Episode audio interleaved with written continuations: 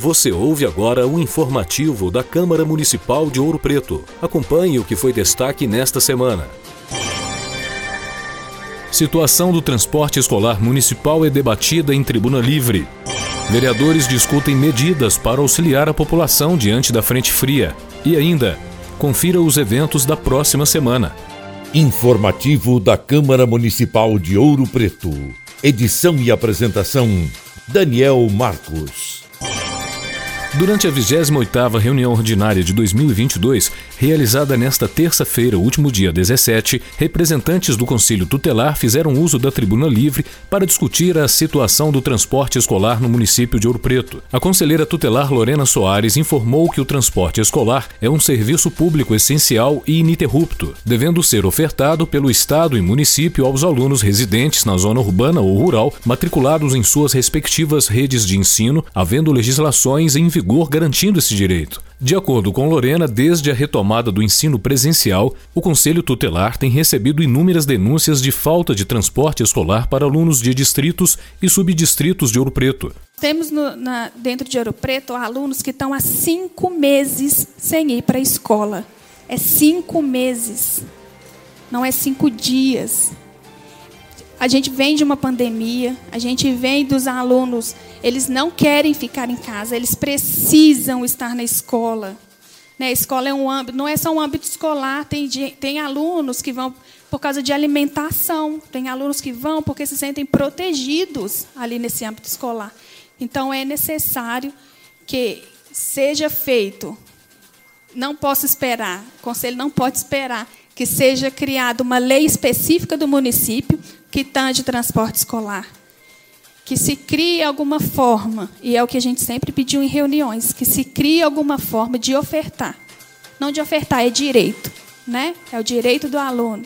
Para a conselheira Paloma Martins, é necessário que seja feito um projeto de lei de modo que o transporte escolar deixe de ser conduzido pelo Estado, sendo gerido pelo município. E o desejo e a solicitação do conselho é que um destes vereadores que se faz presente faça esse projeto de lei de transporte. Não existe. E a Secretaria de Educação simplesmente utiliza do Estado, que não atende Ouro Preto.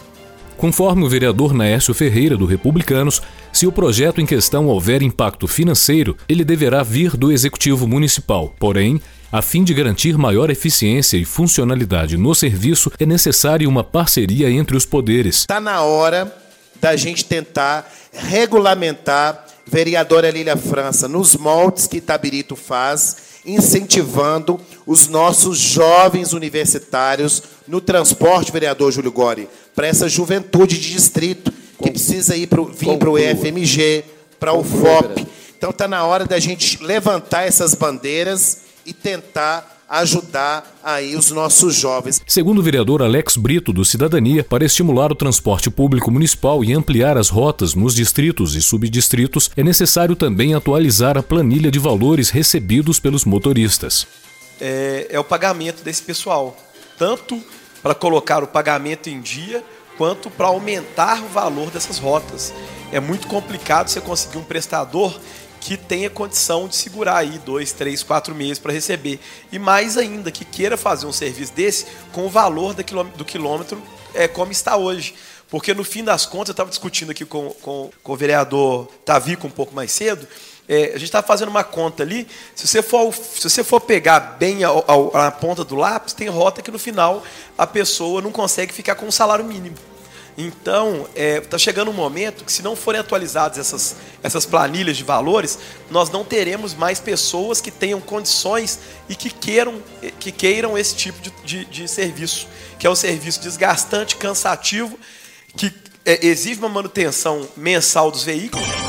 Também durante a reunião foi aprovada a representação número 140 de 2022, de autoria da vereadora Lilian França do PDT, e encaminhada ao Ministério Público, solicitando informações acerca da falta de transporte escolar e para tratamento de saúde prestado pelo Executivo em Ouro Preto. De acordo com a vereadora, diversas famílias alegam que a situação se estende por diversas semanas e tem impossibilitado o retorno dos estudantes às aulas presenciais, obrigatórias neste ano.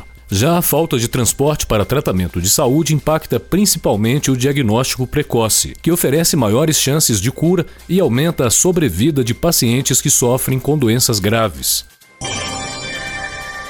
Durante a 29ª reunião ordinária de 2022, realizada nesta quinta-feira, último dia 19, foi aprovada a indicação 178 de 2022, de autoria conjunta de todos os parlamentares, solicitando providências em caráter emergencial para a criação de abrigos ou centros de apoio às pessoas em situação de rua, bem como realização de campanhas para arrecadação de agasalhos e cobertores, tendo em vista a frente fria causada por um ciclone extratropical no sul do país, que atingiu Minas Gerais nesta semana, fazendo despencar a temperatura no estado e em toda a região sudeste. Para o vereador Vanderlei Toa, do Solidariedade, é necessário que o poder público, principalmente a Prefeitura Municipal, por meio da Secretaria de Defesa Social, crie medidas para auxiliar tanto a população em situação de rua como a população carente de Ouro Preto, que não tem condições de se proteger adequadamente do frio. E é importante que as pessoas precisem desse apoio nesse momento, que o frio está muito forte.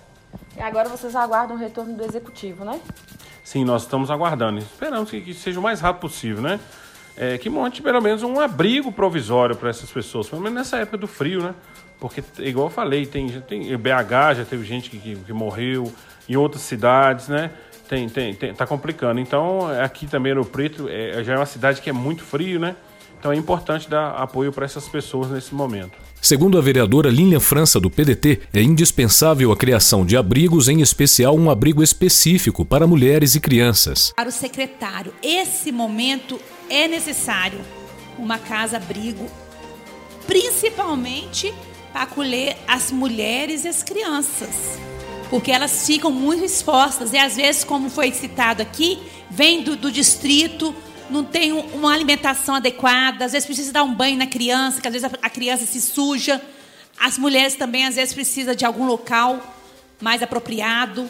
Então que tenha casa que acolha os homens e a casa que possa acolher as mulheres com as crianças. De acordo com o vereador Luiz Gonzaga do Morro, do PL, presidente da Casa Legislativa, o documento é essencial para garantir o bem-estar da população em situação vulnerável. É muito importante, veio do, até do vereador, esse pedido do vereador Vanderlei Toa, claro, com concordância de todos os vereadores, devido ao frio dos últimos dias aí, para a gente realmente fazer uma avaliação e em sentimentos aí com a, com esses moradores de rua, com as pessoas que realmente necessitam.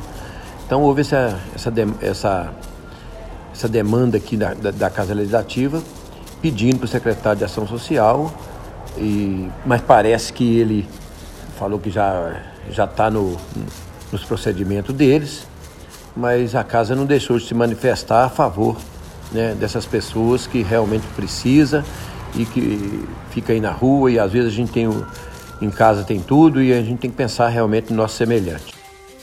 Na próxima quarta-feira, dia 25, a Câmara Municipal de Ouro Preto realizará a 12ª e a 13ª audiência pública de 2022. Às quatro da tarde acontecerá a 12ª audiência pública para a prestação de contas do Poder Legislativo referente ao terceiro quadrimestre de 2021 e do primeiro quadrimestre de 2022. E às cinco e meia da tarde será realizada a 13ª audiência pública de 2022 em atendimento ao requerimento número 12 de 2021 de autoria dos vereadores Curuzu do PT, Naércio Ferreira do Republicanos, Luiz Gonzaga do Morro do PL, Lilian França do PDT, Alex Brito do Cidadania e Matheus Pacheco do PV, para falar sobre a implementação do Monumento Natural Municipal Arqueológico do Morro da Queimada. As audiências serão transmitidas ao vivo nos canais do YouTube e Facebook da Câmara Municipal de Ouro Preto. Confira os detalhes desses e de outros assuntos no site oficial da Câmara e fique por dentro de tudo o que acontece no legislativo de nossa cidade, também por meio das redes sociais. Arroba Câmara Ouro Preto no Instagram, Facebook e YouTube.